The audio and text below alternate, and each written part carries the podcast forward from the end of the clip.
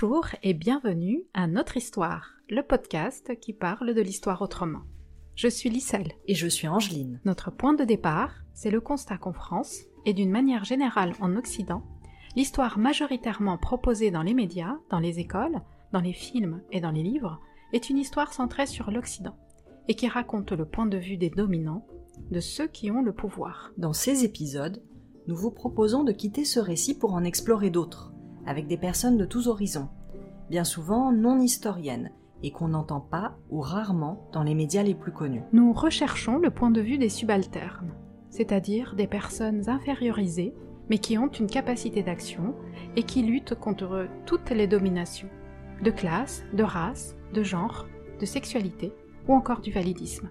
Aujourd'hui, nous recevons Kam Kama Saba Makeda Makanda, auteur et éditeur d'ouvrages en priorité pour les afro-descendants, et notamment pour les enfants, avec des livres sur Cheikh dont une version pour les moins de 6 ans, sur Aimé Césaire, Léon Gontran Damas, ou encore sur l'Égypte pharaonique.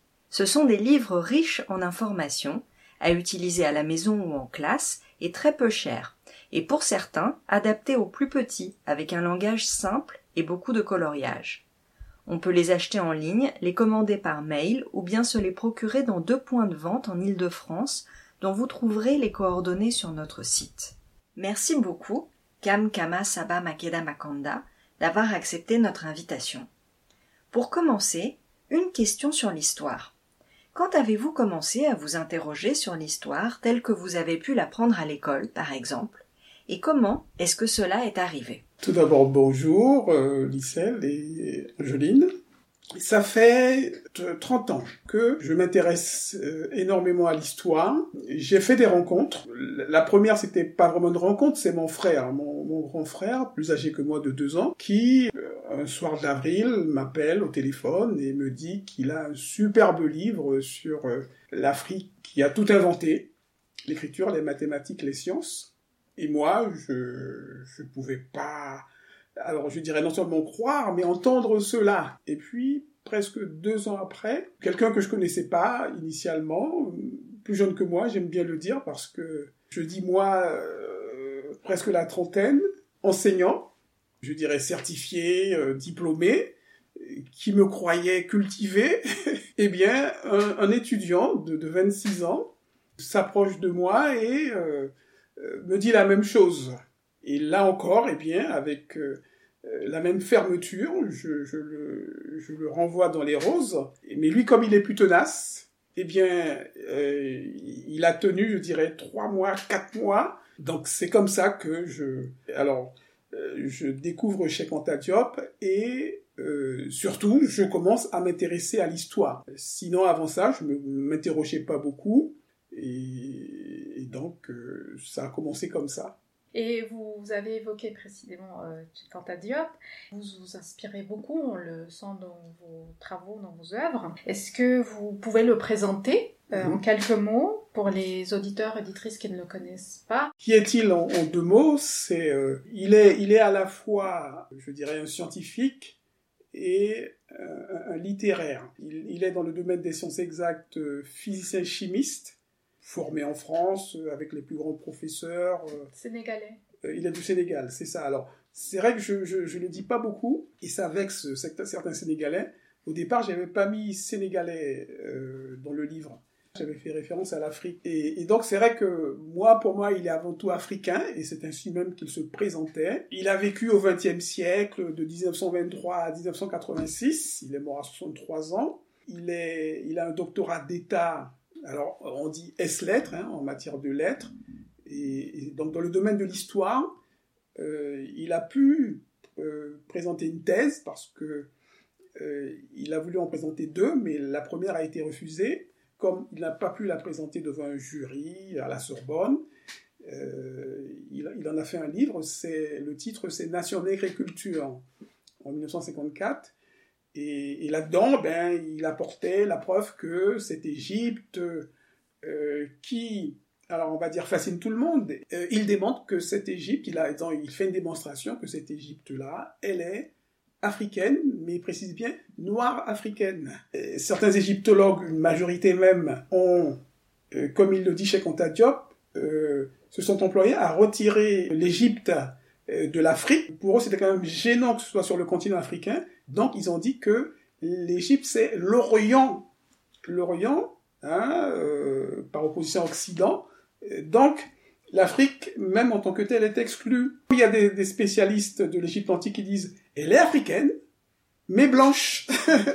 il, y a, il y a notamment Vercouter, c'était lui qui faisait dans les années 90, car il est mort maintenant, les numéros dans la collection Que sais-je sur l'Égypte pharaonique. Et donc c'est écrit euh, en noir et blanc qu'elle est africaine, mais blanche. Lors d'une grande confrontation entre les plus grands spécialistes mondiaux, le colloque d'égyptologie du Caire, en 1974, eh bien c'était lui le rapporteur euh, du camp qui, on va dire, alors initialement soutenait que euh, l'Égypte est, blanche. Mais arrivé au colloque, comme il s'était quand même renseigné sur la thèse de Cheikh Anta Diop, et, surtout l'avait analysée, avait vu qu'elle était quand même, euh, on va dire, au minimum solide.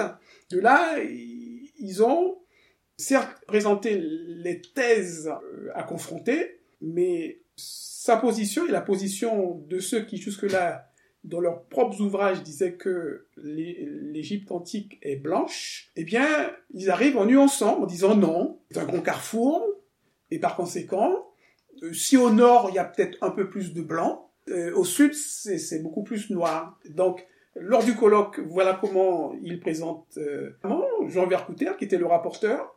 Dans son livre, il remet la même chose, euh, l'Afrique, euh, l'Égypte antique est africaine, mais blanche. Alors on va écouter Cher Diop lui-même sur ce sujet. Il s'agit d'un extrait de l'excellent film documentaire Kemtiyu Cher de Ousmane William Mbaye sorti en 2016. Cher y parle de l'égyptologie, cette branche de l'histoire qui s'est développée notamment en France au XIXe siècle et il explique pourquoi et comment ces historiens ont inventé cette image d'une Égypte blanche.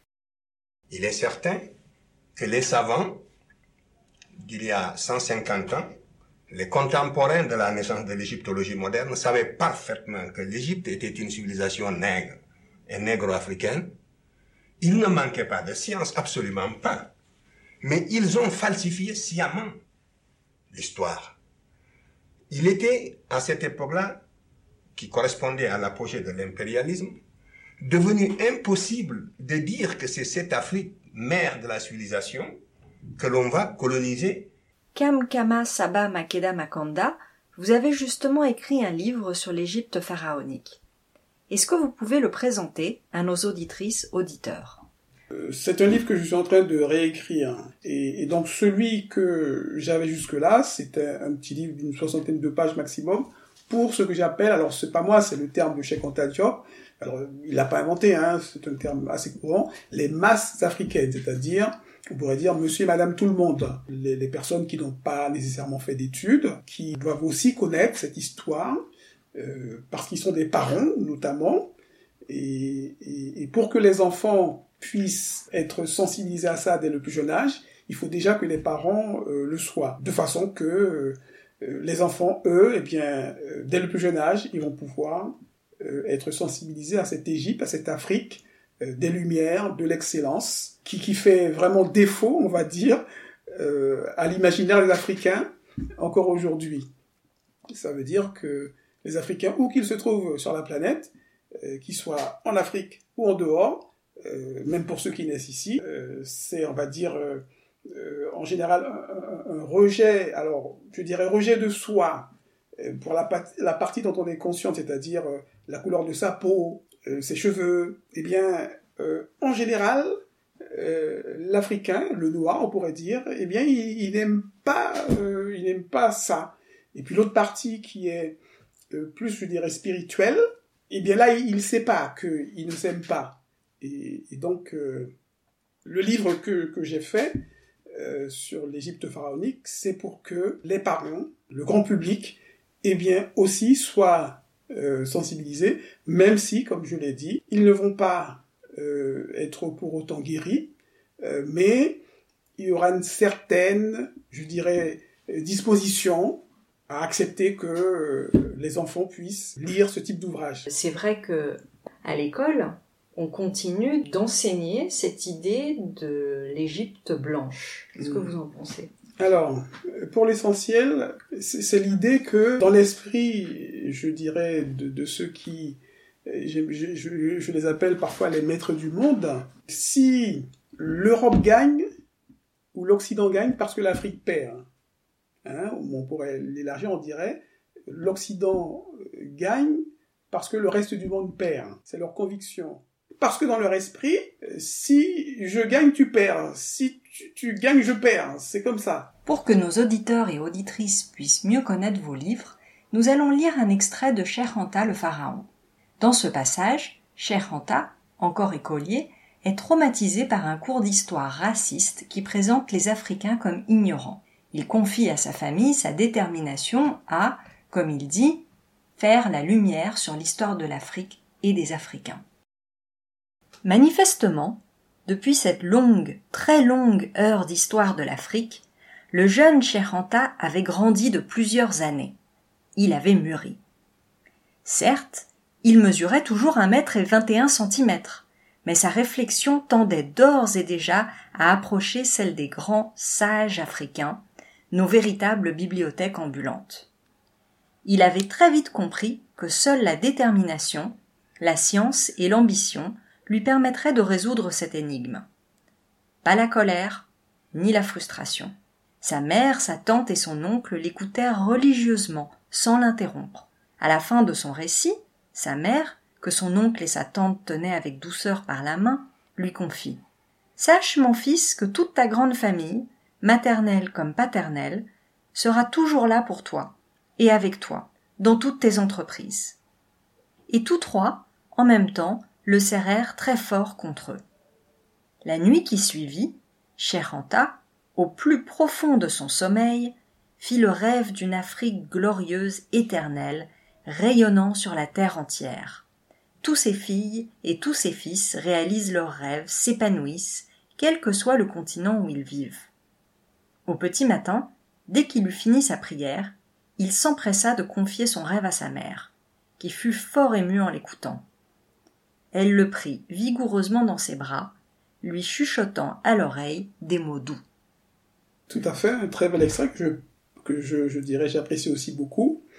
Euh, je précise que ce, cours d'histoire raciste, comme vous l'avez dit, eh bien, euh, il, est dispensé en Afrique par un, Sénégalais. C'est pas euh, en, en, France, par un professeur, comme on dit, français de souche, non. C'est un Sénégalais et c'est au Sénégal. Donc, si vous voulez, c'est pour montrer hein, euh, ce qu'on a appelé précédemment l'aliénation, comment elle est profonde. Et, et, des générations et des générations, euh, encore aujourd'hui, euh, reçoivent cet enseignement-là. Vos livres, en fait, s'adressent en, en, priorité aux afrodescendants et euh, en particulier aux enfants. Mmh. Alors, est-ce que vous pouvez nous dire pourquoi vous avez fait ce, ce choix-là? Je dirais que c'est maintenant ma longue expérience qui, m'a amené à ça, mais très tard, parce que j'avais déjà presque 30 ans, eh bien, on n'enlève pas tout du conditionnement ancien. Et, et encore aujourd'hui, je ne me vanterai pas d'être, alors l'expression courante c'est désaliéné, non. En fait, je me suis rendu compte avec le temps aussi, c'était pas seulement les Africains, mais euh, c'est peut-être même toute l'humanité qui est fascinée par, euh, on va dire, la beauté blanche. Et dans cette beauté blanche, dans cette beauté blanche, il y a une hiérarchie. Euh, le summum de la beauté blanche, c'est la blonde aux yeux bleus. L'a priori que j'ai, c'est que la blonde, elle est belle. Mais comme je suis dans l'expérimentation, je, cherche à vérifier, mais en quoi la blonde, elle est vraiment euh, la plus belle? Eh bien, je constate, après chaque vérification, que je dirais peut-être une fois sur dix, lorsque je vois une blonde, je dirais elle est vraiment belle. Le reste du temps, non. Elle est ou quelconque, voire moche. Mais comme on nous a matraqué, et moi, j'ai un peu idée comment ça s'est produit sur moi lorsque j'étais en Guyane, dans mon enfance, on nous montrait notamment l'hôtesse de l'air de Air France, et blonde, aux yeux bleus. Et donc, je sais, cette image m'a marqué. Et alors, l'analyse que, j'en fais, c'est que on nous prenait une sorte de blonde, je dirais, parfaite. Donc, euh, de cette façon-là, on, m'a imprimé cette idée. Lorsqu'on est un noir observateur, je me mets à, faire comme François Fanon, le, psychiatre, je, sais quelle est la, dose d'aliénation des noirs. Elle est immense. Vous, vous n'imaginez pas à quel point. Je dis, si vous n'êtes pas noir. Euh, d'autant plus que l'histoire a, un peu évolué en, métropole. Euh, par contre, en Guyane, par exemple, ou aux Antilles, que je connais aussi, et même en Afrique, où j'ai pas encore mis les pieds, mais lorsque je, je, croise des personnes nées en Afrique euh, ici, je vois, ce sont les mêmes tares, on va dire, colossales. Et par exemple, euh, il y a ce qu'on appelle le colorisme. Entre les doigts, c'est important. Le plus clair, plus foncé, ou alors la, texture des cheveux, euh, le cheveu qui ondule mais qui n'est pas crépu, il va être valorisé ce cheveu qui ondule, qui, commence à se rapprocher du cheveu blanc, etc. C'est encore très fort. Et donc, euh, nous adultes, on, on, peut, peut pas être guéris, j'allais même dire sauvés. Par contre, les tout petits qui eux viennent de naître sont indemnes. Si on fait bien le boulot en leur direction, eh bien, ils vont grandir euh, sainement, pas comme nous, les adultes. Donc l'Afrique, vous dites, euh, qui est euh, aussi votre entrée dans, dans l'histoire et l'intérêt pour l'histoire, et, vous, vous utilisez l'expression l'Afrique des Lumières, mm-hmm. hein, souvent. Est-ce que vous pouvez nous dire pourquoi et à quoi faites-vous référence avec cette expression-là? Je, je, me réfère à l'expression la France des Lumières, les Lumières, on va dire l'Europe même des Lumières. Et, c'est donc assez parlant d'entrée de jeu si je dis euh, l'Afrique des Lumières.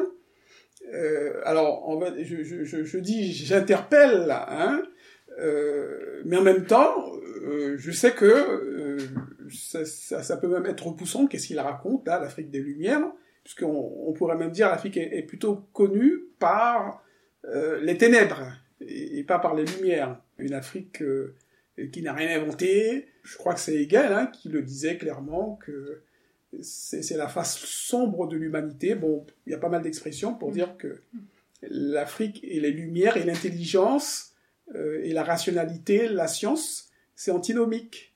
Et donc j'emploie euh, à dessein ce mot, c'est tout de suite pour euh, accrocher le, le, je dirais, mon interlocuteur. Et, donc, lorsque je dis l'Afrique de lumière, eh bien, ce sont les grandes inventions dans euh, se, vante l'humanité, dont se targue l'humanité, faisant référence à la civilisation, donc euh, l'invention de l'écriture, des mathématiques, des sciences, de la littérature, et puis, pour moi, je dirais, c'est ce qu'il y a de plus immense, c'est, alors on dit la religion, mais plus largement, c'est la spiritualité.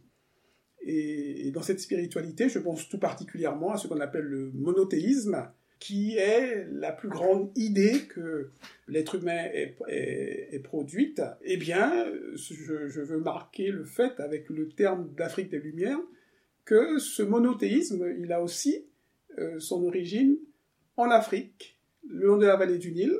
L'Égypte a plusieurs textes de spiritualité, des textes sacrés, qui font état de l'invention, on va dire, de, alors plus que de l'humanité, mais de, l'univers par euh, ce qu'on appelle un Dieu unique. Alors on va changer euh, de continent et arriver euh, à votre région de naissance, la Guyane, et avec un livre que j'ai beaucoup aimé parce que j'ai appris beaucoup de choses sur Léon Gontran Damas. Vous nous présentez là, à travers ce livre, un personnage peu connu, voire pas connu euh, du tout du grand public. Est-ce que vous pouvez nous dire quelques mots sur lui euh, pour euh, les auditeurs et les auditrices du podcast? Alors, Léon Contendamas, il fait partie de ce qu'on appelle le, trio des, des, des, chantres de la négritude. Le plus connu serait Aimé Césaire, de la Martinique, suivi de Léopold Sédar Senghor. Et puis loin derrière, c'est Léon Gontran Damas. Selon moi, parce que il n'a pas fait euh, les grandes écoles prestigieuses, euh, l'école normale supérieure. Il a fait des études universitaires plus classiques. Et en plus, il n'a eu que trois ans de, de responsabilité politique, alors que Senghor a été le président pendant 20 ans du Sénégal, le premier président du Sénégal, Et Aimé Césaire a été pendant 40 ans, 50 ans, euh, député maire de la Martinique. Donc ça explique qu'il ne soit pas aussi connu, mais pas moins influent parce que c'est lui le premier à écrire. Je crois c'est Pigment, son, son premier écrit. Et avant de publier, lorsqu'il en donne lecture à ses amis, euh, Senghor et, Césaire, euh, ses amis sont tellement impressionnés que euh, impressionnés, émerveillés que leur euh, euh, livre qu'ils étaient aussi en train d'écrire, ils le déchirent parce que ils, se disent mais c'est lui qui a le bon ton. Nous, on est, encore même euh, encore formaté occidental. On, dit ça plutôt en occidental alors que c'est lui le vrai nègre.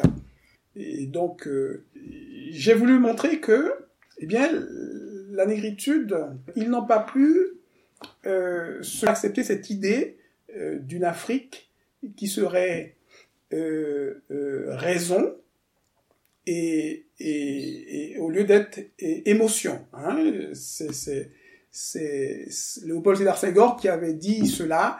La raison est Hélène et l'émotion est nègre. Et donc la, la négritude reste euh, accrochée, je dirais, à cette idée. Peut-être pas pour Césaire, mais pour Damas et, et, et Senghor. Alors peut-être Senghor, je dirais, c'est peut-être un calcul politique.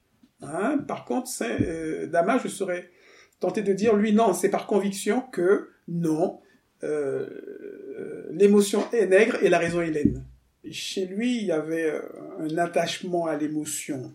Euh, l'émotion serait traduite comme euh, ce qui, qui, exprime vraiment notre humanité.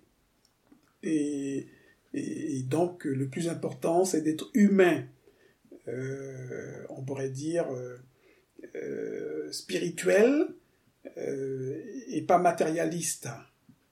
Cet amour, je dirais, pour les siens, c'est vrai, je dirais tout d'abord, car ce sont comme dirait François Fanon, les damnés de la terre qui en ont tout d'abord besoin, hein, mais si on, y regarde bien, c'est toute l'humanité qui en a besoin. Donc, des gens comme lui, hein, qui, qui, aiment sincèrement, c'est important pour qu'on on ait un autre monde. Et c'est donc un extrait du poème Blanchi, du recueil Pigment, que nous allons écouter, une très belle lecture incluse dans l'album Les Damnés de la Terre de Rosset.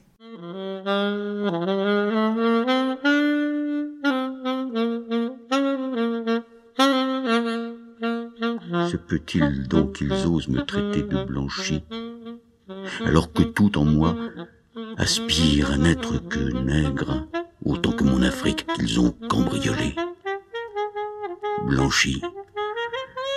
Abominable injure qu'ils me paieront fort cher quand mon Afrique qu'ils ont cambriolée voudra la paix, la paix, rien que la paix. Blanchie. Ma haine grossit en marge de leur scélératesse, en marge des coups de fusil, en marge des coups de roulis, des négriers, des cargaisons fétides de l'esclavage cruel. Blanchie. Ma haine grossit en marge de la culture, en marge des théories, en marge des bavardages dont on a cru devoir me bourrer au berceau, alors que tout en moi aspire à n'être que nègre, autant que mon Afrique qu'ils ont cambriolée.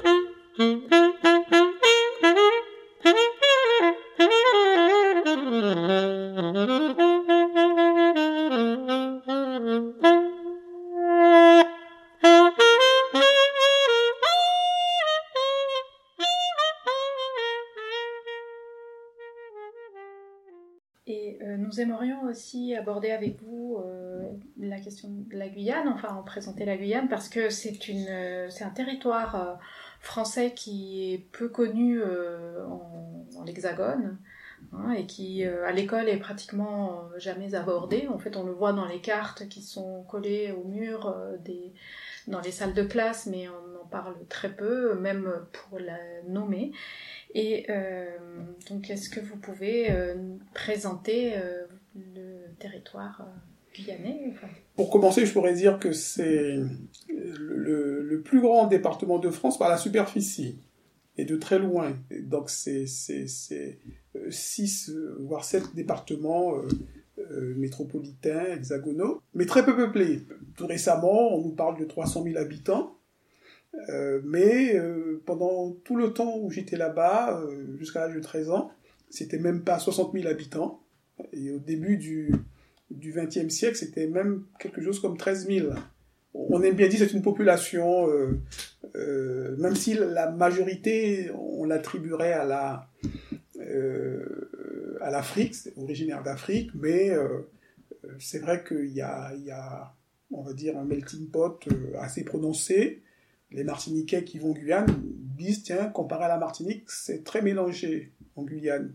Alors, autre spécificité, bon, par exemple, on pourrait dire, eh bien, c'est la, la terre idéale, euh, c'est peut-être même le, département le plus cher à la France pour la base spatiale. Euh, alors c'est même l'Europe, c'est pas seulement euh, la France. Il y a même les Russes qui sont là-bas, qui ont demandé à avoir leur, leur parcelle pour envoyer leurs fusées, parce que c'est euh, la position de la Guyane tout proche de l'équateur est vraiment idéale. Euh, et puis aussi, euh, c'est un, un, bout de d'Amazon avec toute la richesse qu'a cette, cette grande forêt. Et, donc, 90% pratiquement du territoire n'est pas habité.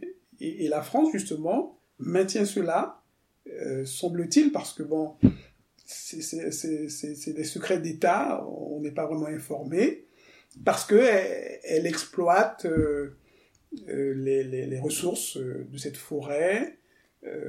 Alors ça peut être pour la pharmacopée, mais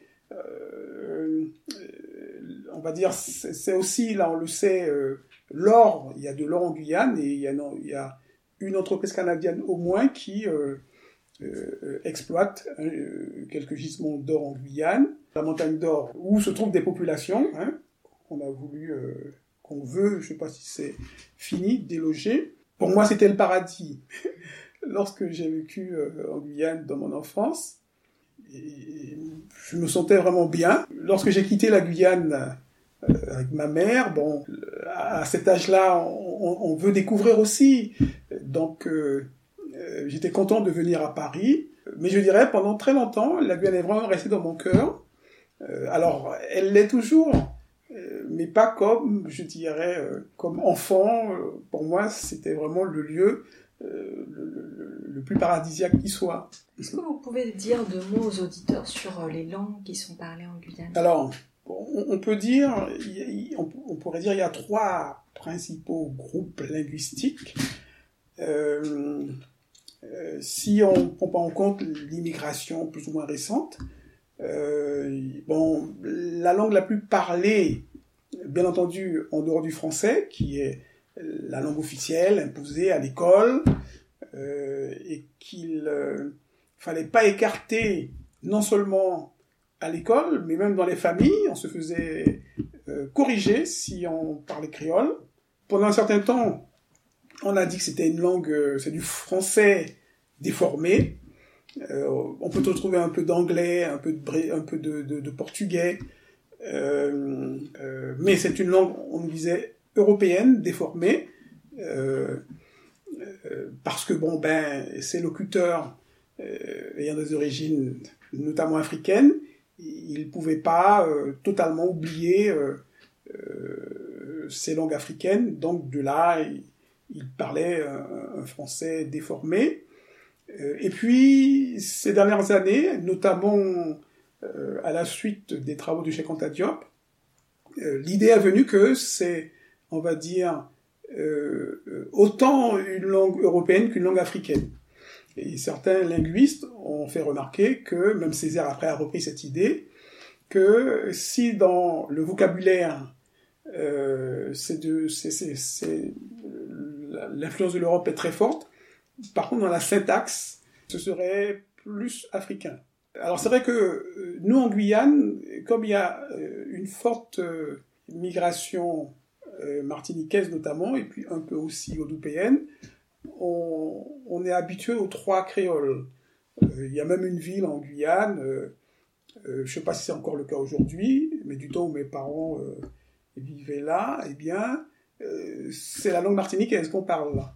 Moi, je trouve que c'est très proche. Euh, et je navigue assez bien entre martiniquais et, guyanais. Moins guadeloupéen, mais je le comprends. Et, même la Réunion, euh, je, je, je, je, comprends, je dirais, assez bien. Et, même, il n'y a pas très longtemps, c'est les Seychellois, Seychelles. Une dame des Seychelles, lorsqu'elle parlait, eh bien, je dis, mais tiens, mais tu dis des choses là, euh, comme moi. Il me dit, ah bon, et, c'était pas la première fois qu'on lui disait ça. Le créole, c'est la principale langue euh, non officielle. On a aussi, euh, alors les langues amérindiennes, alors elles sont plusieurs. Moi au départ je pensais qu'il n'y en avait qu'une, non, il y a plusieurs groupes ethniques en Guyane. Alors la plus dominante c'est celle qu'on va dire le, le, Kaligna. Hein, euh, et, je connais même quelques petits mots euh, parce que euh, mon père est né dans une ville où la communauté amérindienne est assez importante. Et donc il y a des mots qui me sont restés en tête de la langue Kalina. Kalina qu'on retrouve aussi dans les Caraïbes. Et deuxième, troisième groupe, c'est ce qu'on appelle les Noirs marrons. Alors, ils viennent surtout du Suriname. Alors, on dit aujourd'hui Suriname, mais avant on disait Guyane hollandaise. C'était la principale colonie euh, néerlandaise. Euh, de là, la, répression était très dure euh, envers les Africains déportés. alors qu'en Guyane, la France a, a, très peu exploité la Guyane. je vous ai dit, la population était très faible, encore euh, je dirais, dans la deuxième moitié du XXe siècle, euh, la France a surtout exploité Haïti. C'est Haïti où, euh, on va dire, elle avait très facilement un million d'Africains mis en esclavage. Lorsqu'on Guyane, je vous dis, il y avait peut-être 13 000 au plus fort, vous voyez. Et, Martinique Guadeloupe aussi, ça reste aussi très limité. Ça tient aussi au fait que c'est plus petit, hein. où, je vous dis, si on fait le total à l'époque de l'esclavage euh, Guyane, Martinique, euh, Guadeloupe, on dépasse pas 200 000. Haïti toute seule, c'était 1 million. Euh, c'est donc Haïti surtout qui a enrichi la France. Le troisième groupe, je dirais, linguistique ou ethnique, c'est ce qu'on appelle les, les Negmarans, Bushinengue. Alors, leur particularité, c'est que, contrairement à ce qu'on appelle créole, ils n'ont pas subi l'esclavage, ils se sont enfuis très tôt, et ils ont donc constitué, euh, je dirais, euh, des communautés très importantes, euh, avec alors un fond africain, on va dire, ancestral qui est assez marqué. Alors en général, on va dire, ils sont, ils sont plus noirs, même s'il va y trouver aussi des traits noirs hein, dans les créoles, mais on va dire globalement, il paraîtrait plus noir. Et puis les, pratiques, notamment, on va dire religieuses, africaines euh, sont beaucoup plus marquées aussi chez eux. Donc eux aussi, c'est un groupe linguistique assez important. Et maintenant, il y a aussi euh, euh, des, des, des, personnes d'origine brésilienne, dominicaine, même péruvienne, bon, pas, pas, pas peut-être très nombreuses, colombienne, etc. Donc, je dirais, la, la, mosaïque est encore plus marqué. Alors justement, on va, on va écouter une, une chanson en créole guyanais que vous avez euh, euh, choisie. Est-ce que vous pouvez nous en dire quelques mots? Alors pourquoi je l'ai choisie? Euh, alors, notamment parce que c'est une chanson qui vient bon, de ce qu'on appelle, alors ça encore, c'est par la suite que j'ai entendu dire péjorativement, le folklore.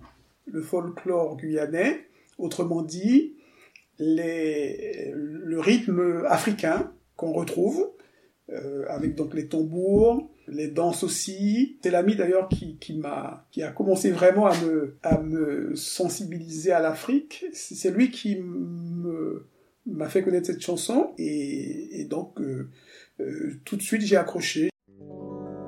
Oui mon petit qui l'amour qu'a fait Oui, faut se savoir qui l'amour qu'a fait malheur. Oui, mon petit son, qui l'amour qu'a fait quand. A joué quel amour, Maman, mochoka fait mon mal. Ajwe kelambua, Woi papa, mochoka boule mo. ajwe kelambua, Woi maman, mocho blessé. ajwe kelambua, A jouer, pas jouer que l'amour. ajwe kelambua, Li café, ouais,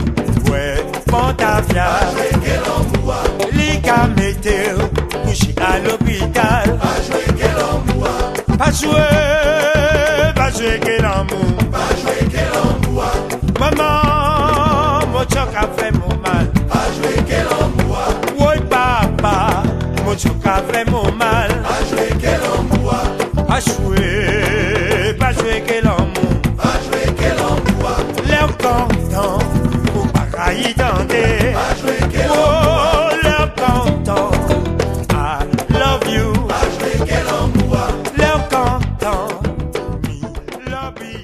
Ce podcast euh, maintenant arrive à sa fin. Et euh, avant de nous quitter, euh, vous pouvez partager avec nous un- une recommandation d'un livre, un film un événement qui vous ait fait réfléchir sur euh, l'histoire et son importance ou l'importance de l'histoire euh, que vous voudriez partager avec euh, les auditrices et les auditeurs. Très très rapidement, livre tout d'abord. J'ai des amis qui écrivent aussi pour les tout petits. Il y a une dame, c'est une amie, euh, Jalissa Sekmet, qui, qui a fait donc un livre pour les enfants sur l'histoire de l'Afrique et de sa diaspora, des origines, alors de la préhistoire précisément, de la préhistoire à nos jours. Donc je dirais, c'est immense comme travail, bien illustré. Elle a fait un travail colossal pour moi. Elle a fait pour la jeunesse ce que Cheikh Anta Diop a fait pour les adultes. Et il y a aussi un deuxième, très rapidement, c'est Djouti Bion, qui est aussi un ami. Il y a un livre qu'il a fait, c'est Kama, le titre. Et Kama, pourquoi Kama? Ben, Il ne parle pas de moi, mais tout simplement, c'est le nom euh, qu'aurait eu l'Afrique dans l'Antiquité, pas seulement l'Égypte, l'Égypte, mais l'Afrique en général.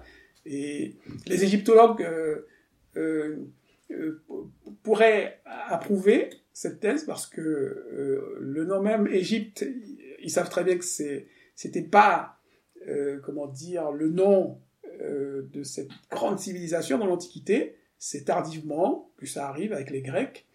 Et, ils disent que le pays s'appelait Kemet. Alors pourquoi ils disent Kemet et pas Kamat à la limite? Tout simplement parce qu'ils ne connaissaient pas les voyelles. Donc de là, ils mettent des E partout. Euh, par contre, ils savaient qu'il y avait du K, le que, et puis le me. Hein, Euh, donc Kemet, moi je dis Kama, lui il dit Kama. Donc euh, Djibouti Billon qui a fait Kama, eh bien c'est de très belles bandes dessinées qu'il fait lui-même. Il maîtrise un logiciel de dessin. Et, pour les un peu plus grands que les miens, en gros, on dirait, on dira, je dirais entre les 7 et jusqu'à 12 voire 15, eh bien, il fait leur bonheur avec de, de- très beaux livres. Comme film, euh, Malcolm X, c'est le film qui continue de me marquer. Alors, je vais plus tellement au cinéma euh, pour être en mesure de dire, eh bien non, il a été déclassé. Euh, toujours est-il, euh, à ce jour, je n'ai jamais vu ça, un, film qui a autant, je dirais, drainé de noirs vers les cinémas euh, parisiens, dans les beaux quartiers comme Opéra. Euh, je dirais même, je n'ai pas vu de film, que ce soit un film parlant euh, des noirs ou des blancs. Alors sans doute, hein, il y, y a eu, mais moi je n'ai pas vu autant de monde d'Africains, d'Antillais pour un film. Merci, Kam Kama Saba Makeda Makanda, pour votre présence aujourd'hui. Et merci aux auditrices et auditeurs d'avoir été à notre écoute. Vous trouverez sur notre blog des détails, des références et musiques citées dans cet épisode, ainsi que sur nos pages Facebook et Instagram, sur lesquelles vous pouvez nous contacter pour participer à notre histoire. À bientôt.